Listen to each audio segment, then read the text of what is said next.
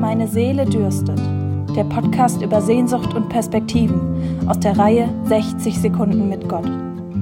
Heute mit Sonja Berger. Meine Seele dürstet nach Gott, nach dem lebendigen Gott. In welchen Momenten fühlen Sie sich lebendig?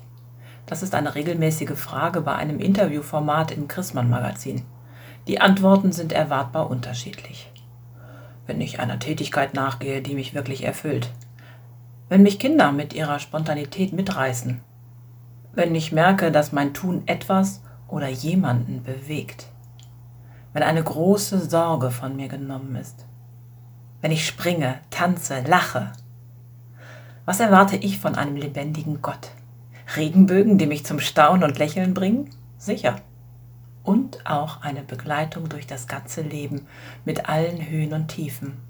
Trost, wenn ich traurig bin, Stütze, wenn ich mich haltlos fühle, Hoffnung, wenn mich der Mut verlässt und Liebe, immer wieder Liebe für mich und mein kleines Leben. Da ist Gott für mich lebendig und ich mit ihm und durch ihn. Im Podcast hörten Sie heute Sonja Berger.